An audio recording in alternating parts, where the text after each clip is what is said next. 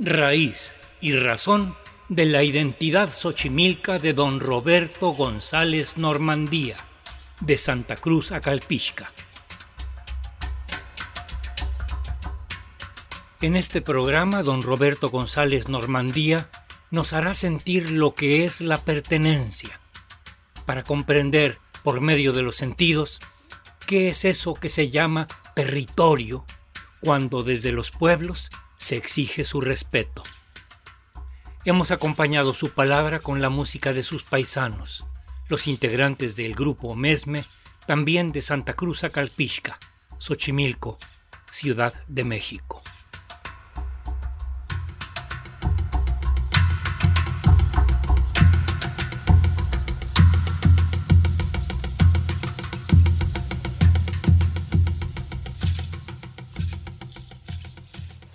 Los Xochimilcas llegan al Valle del Anáhuac en 1192, según Farías Galindo, después de un largo peregrinar provenientes del legendario Aztlán, siendo la primera de las siete tribus nahuatlacas en llegar a las orillas del Gran Lago, asentándose en el paraje llamado Cuailama, que significa cabeza de anciana.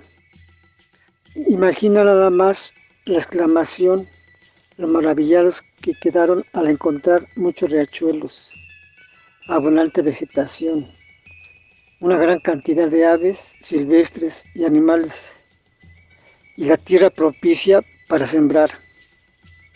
Aún quedan en esta tierra el eco de sus voces. Oh, qué hermoso lugar, mira qué bello paisaje. Este es el lugar indicado por nuestros dioses. Somos afortunados con las virtudes que nos da nuestra Madre Tierra, Tonantzin Ella se manifiesta en cada piedra, en cada flor, en la mariposa, en la serpiente, en todo ser vivo, en los frutos, en la lluvia, en el rayo, en el trueno, así como en cada fenómeno natural, cosa u objeto que nos rodea.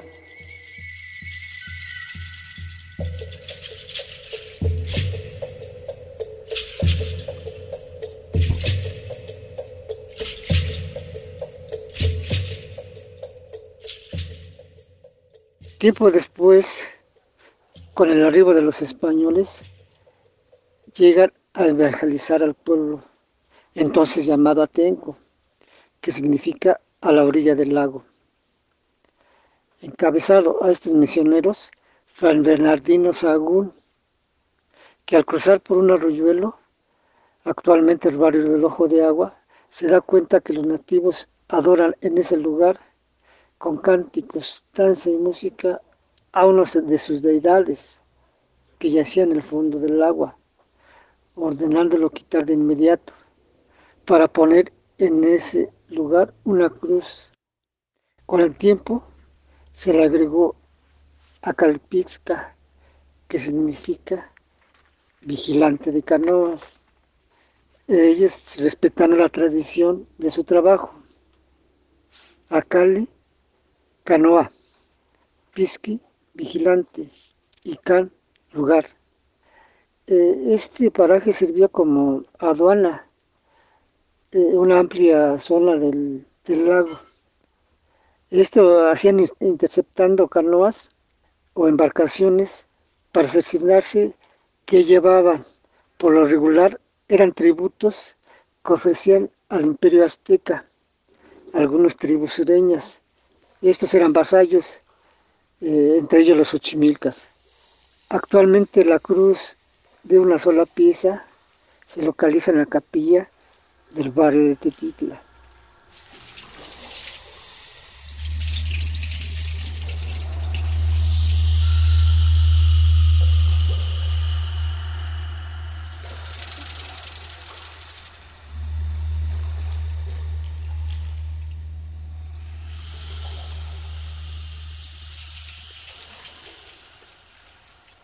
Eh, historias o leyendas de mi pueblo. Existen varias acerca de la llorona, del nahual, del chorro negro, de brujas, del muerto y un sinfín de estas leyendas. Una de las que les quiero platicar de momento es de la señora que mató el rayo.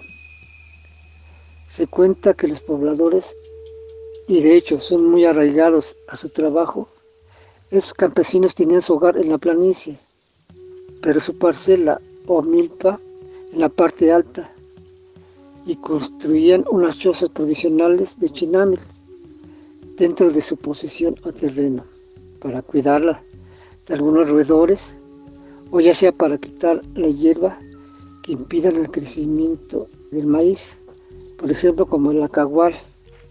Todo esto sucedía en tiempo de verano, cuando llueve casi a diario. Ya este, el sembradío estaba giloteando y ellos nada más se encargaban de dar eh, su recorrido. Al mirar al cielo, vieron que no tardaba en llover, yéndose a guarecer a sus chozas. Pero de repente alguien comienza a gritar, salgan, salgan de sus casas y váyanse a las orillas altas. La gente al escuchar los rayos y ver que centellaba el cielo, ya casi oscureciendo, comenzó a espantarse, no dándoles tiempo de sacar a sus animales de carga, que por lo general eran burros y mulas, pues escuchaban un gran estruendo que venía cuesta abajo. Este lugar se llama el paraje de La Palma y se ubica en una cañada, por eso eh, el gran temor de, escapar, logrando salir y ponerse a salvo, con lo que lograron sacar de su choza para poder pasar la noche. Ya al amanecer preguntaron si todos estaban bien, como eran vecinos se conocían entre todos. Al preguntar de quién fue aquella voz que los alertó, no atinaban en saber, preguntando a, cada persona quién, quién fue, quién gritó, quién los alertó. Y unos vecinos dijeron, fue la señora Dubiges, familiar de mi esposa. Pero ¿cómo? Si ella la mató un rayo hace cinco años, pues ella fue. Mi esposa y yo reconocimos su voz, pero nunca la pudimos ver. Haremos una misa en su honor consideraron los sobrevivientes.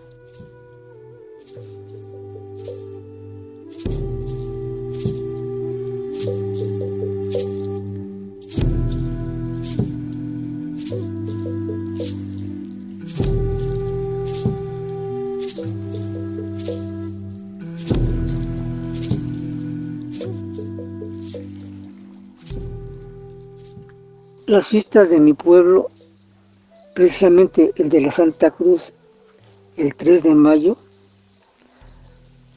anunciando con exactitud el comienzo de la temporada de lluvia. Decían nuestros tatas o padres grandes. Ellos bendecían la semilla y el 2 de febrero comenzaban a sembrar la mayoría. Como la tierra guardaba mucha humedad, resistía la llegada del verano. Con la yunta, con la rastra, la parcela va a barbechar. El 2 de la Candelaria es buen día para ir a sembrar. Con la ayuda de la COA, el 3 de mayo va a resembrar. Con fe, con mucha esperanza, el cielo nos ha de amparar.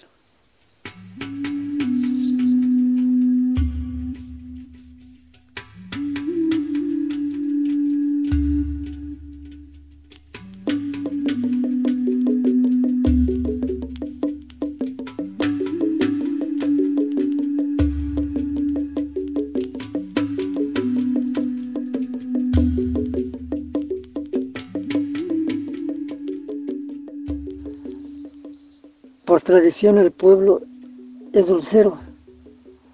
Aquí cada año se realiza la feria del dulce cristalizada.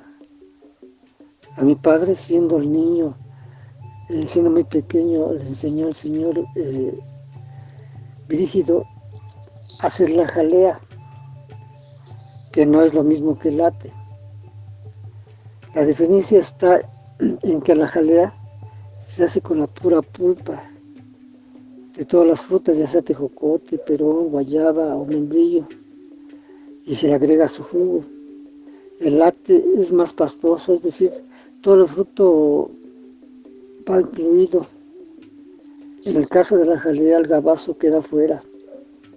La gente llegaba a sutirse de, este producto, llevando más variedad eh, hecha por los mismos eh, vendedores. Por citar algunos, la cocada, la palanqueta, los higos cristalizados, los chilacayotes, calabaza y un sinfín de, dulces más. Eh, ellos los ofrecen en su inigualable canasta de vara de pirul o de otras varas exprofeso para su elaboración. Es muy fácil ver a un vendedor que, es de Santa Cruz y que recorre toda la Ciudad de México con su, con su canasta ofreciendo su producto.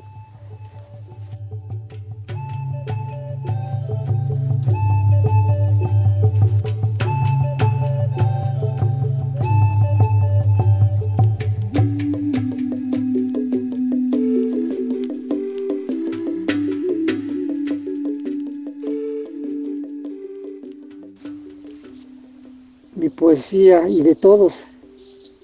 Aquí en mi pueblo originario, en los años 60, todavía había algunos ojos de agua, eh, algunos pequeños que llegaban a la calote o al canal, lo alimentaban con su agua. Eh, en ello todavía existía flora y fauna silvestre como acosiles, michipetas, huiles, caracoles, culebras, tortugas, carpas, ajolotes, ranas, sin fin, muchos, este, animales. Yo aprendí a nadar en, estas aguas, todavía transparentes. Pescábamos y nos alimentábamos de toda esa variedad de, fauna. O la gente también, si no, no había que comer, pues iba a, los canales con su, con su red y pescaba gran cantidad de ranas, peces, acosiles, para hacer sus, tamales. O también iban a juntar mucho quelite, verdolaga, que serían en las chinampas. Era un lugar maravilloso. Pues lo recorríamos y todo, todo era verde, todo era este, de sembradío. Eh, me contaban mis padres la cantidad de carpas que lograban sacar con sus manos. Fíjate, imagínate nada más con sus propias manos. Eso decía que hacían, les llamaban encerrones. Esto lo hacían en las zanjas eh, pocos profundas, metiendo fíjate sus manos, eh, sacándolas, aventándolas para afuera. Pues ya una gran cantidad de, peces, así se sobrevivía. También es increíble, se producían las almejas en, en una pequeña caída que parecía como cascada me cuenta mi mamá que de niña iba, iba con su mamá a traer este, las almejas que se, ahí se, se reproducían. Eh, es, increíble todo eso, pensar que había muchísimas cosas. Y, mucho antes decía que se veía el fondo del agua y viendo toda la cantidad de peces que iban nadando.